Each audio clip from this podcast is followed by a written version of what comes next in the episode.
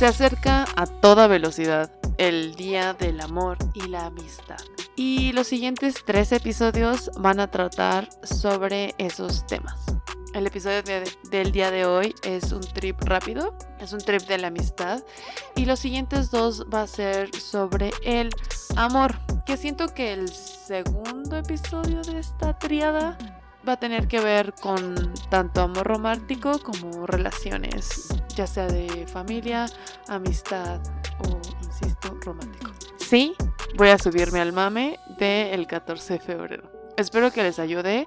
Este es un trip que llevo gestionando por muchos, muchos meses y quisiera dejarlo en este episodio porque creo que es algo que se habla muy, muy poco. Espero que les guste sigan escuchando. Como les comenté al inicio, este episodio es específico en relaciones de amistad. Yo creo que puede aplicar en todo tipo de relaciones, pero mi trip empezó con relaciones de amistad. A lo largo de mi vida he tenido muchos tipos de amistades. No nada más hay solo una.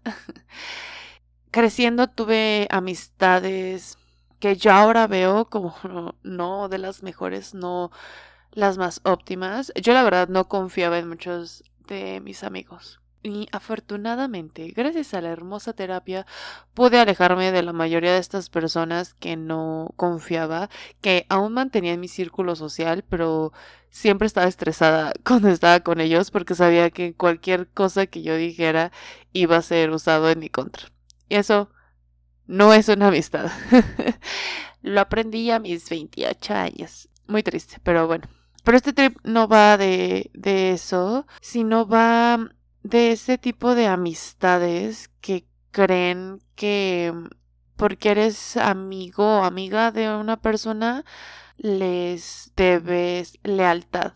Para mí, actualmente una amistad es alguien que decide prestarme o regalarme un poco de su tiempo sobre todo regalarme, porque prestado se regresa. Regalarme un poco de su tiempo, regalarme atención, regalarme cariño, regalarme incluso cosas.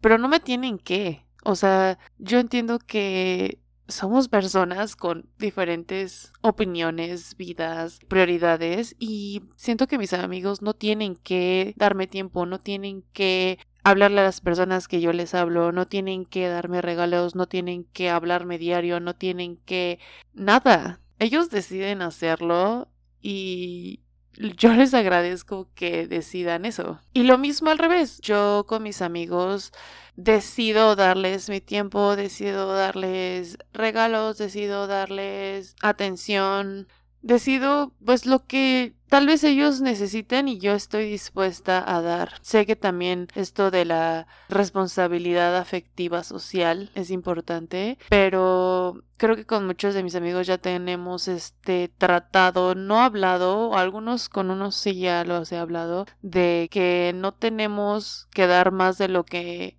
queremos dar. Yo sé que hay amigos que tal vez necesitan más de mí, pero yo no puedo porque no puedo. O sea, simplemente ya sea que no puedo dar más tiempo porque tengo otros compromisos o simplemente no quiero dar más tiempo porque quiero enfocarme en mis cosas. Y es un acuerdo mutuo tan genuino que actualmente tengo amistades que tienen muy poco tiempo comparado con amistades que conozco, con, tenía desde kinder, que son amistades reales. O sea, ellos no esperan nada de mí, yo no espero nada de ellos.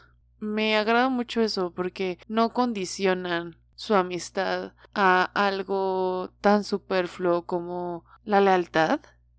No sé si la lealtad es algo superfluo o sea, nuestra amistad no está condicionada a que si tú te portaste bien la última vez que hablamos o no. Como que entendemos las dos partes que somos humanos y tenemos otras prioridades y que tal vez en ese momento yo estaba pensando en el ligue y mi eh, amigo o amiga estaba pensando en su familia y entonces la la comunicación en ese momento no fue la mejor o Creo que yo entiendo mucho cuando mis amigos tienen otras prioridades y cuando tienen cosas que hacer y cuando su mente está en otro lado, que yo no me siento si me si se tardan tres, cuatro semanas en responder un mensaje. No me siento si les mando un meme y no me responden.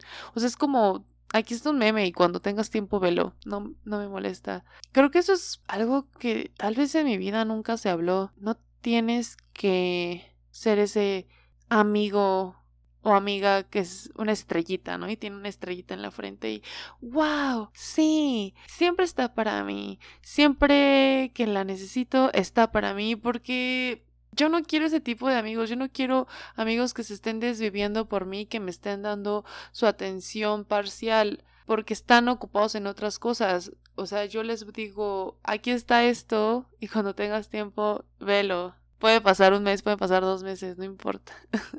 si hay alguna urgencia, yo sé que mis amigos no son mis psicólogos. Eso es muy importante. Yo tengo mi psicóloga y voy con mi psicóloga y ella me ayuda.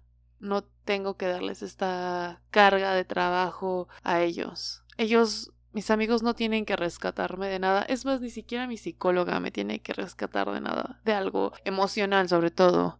Yo solita soy la que tengo que trabajar en eso.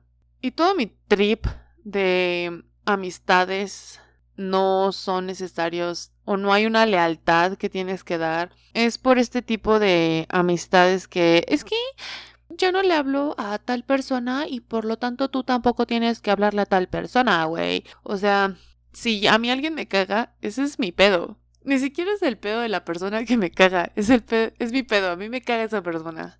Y mucho menos va a ser pedo de mi amigo o amiga. es mi pedo. Incluso yo podría decir como si mi pedo me, me excede o, por ejemplo, pensando en exes, ¿no? O sea, es que escuchar hablar de mi ex me duele muchísimo. Yo creo que podemos tener una amistad tan padre que digas, oye, es que neta no es necesario que me estés contando de esta persona porque pues me duele. Y la otra parte idealmente te entendería. Pero no sé si el hablarle a una persona que a ti te caga es lealtad o tiene algún otro nombre. O sea, también siento que si algún amigo o amiga habla mal de mí, es su pedo, no es mío. ¿A mí qué? y es por eso que se me hace una estupidez basar amistades en lealtad, porque terminas lastimándolas, porque estás esperando algo que tú no puedes controlar. Estás justo tratando de controlar algo que tú no puedes controlar, que es a otra persona. Y creo que en el momento que uno entiende eso, yo no puedo controlar a mis amigos, mis amigos no me pertenecen. Uno empieza a tener relaciones súper padres y eso es en todo, ¿no? O sea, mi familia, mi mamá no me pertenece, mi hermano no me pertenece, mi papá no me pertenece, mi novio o mi novia no me pertenece y yo no los controlo. Yo controlo cómo reacciono a sus situaciones o a lo que hacen o algo que tal vez no me parezca, pero yo no los controlo, ni controlo lo que hacen, dicen, piensan. Y es tan liberador. es muy liberador el decir, pues es tu pedo, ¿no? incluso si dices, hoy tengo ganas de hacerla de pedo y esta persona se está portando de esta manera y lo pienso sobre todo como en amistades como un poquito pesadas que yo tengo, en el que este güey la está haciendo de pedo y yo tengo de dos opciones, como tratar de ignorarlo, decir, güey, es tu pedo, o decir, pues vamos aquí a jugar y vamos a seguirla haciendo de pedo.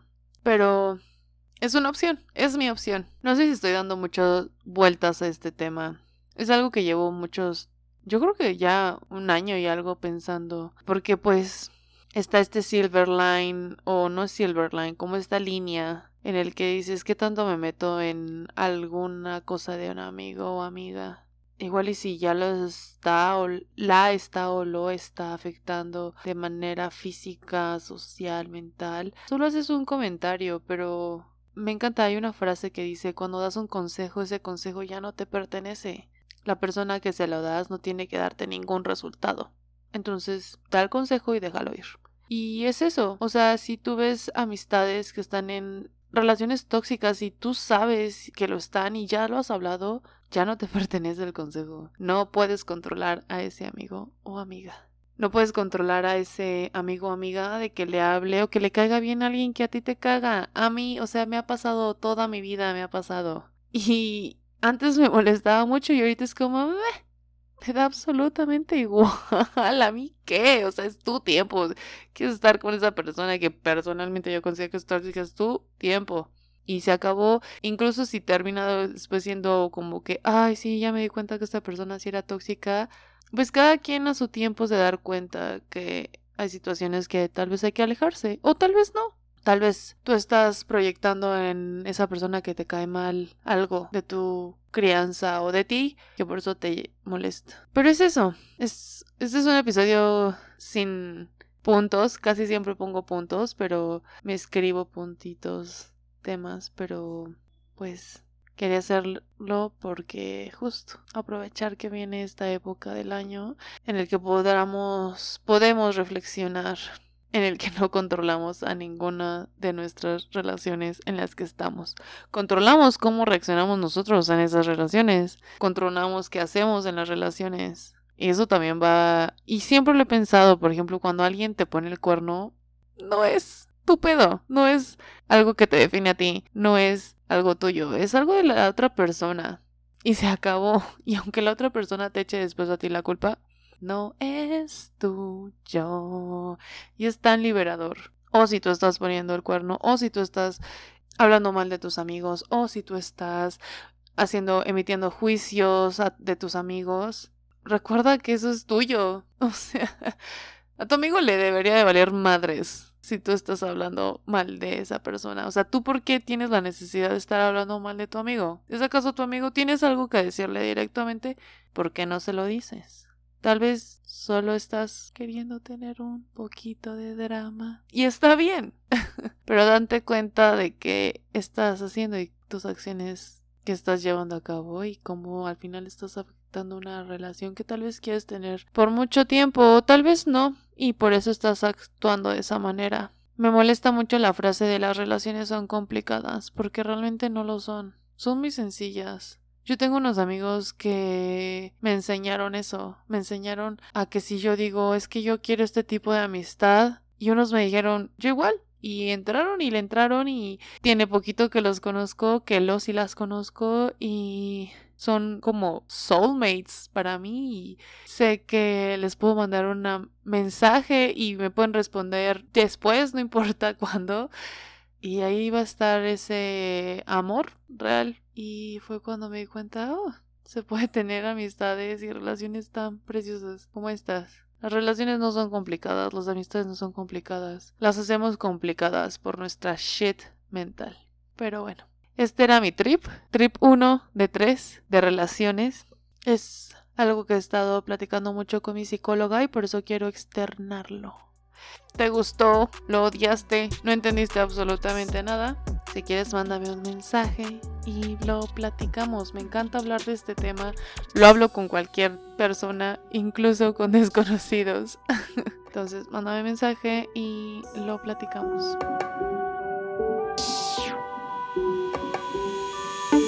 Chelas con Alina. Lo único que tienes que preocuparte con tus amigos es si hay suficientes cervezas.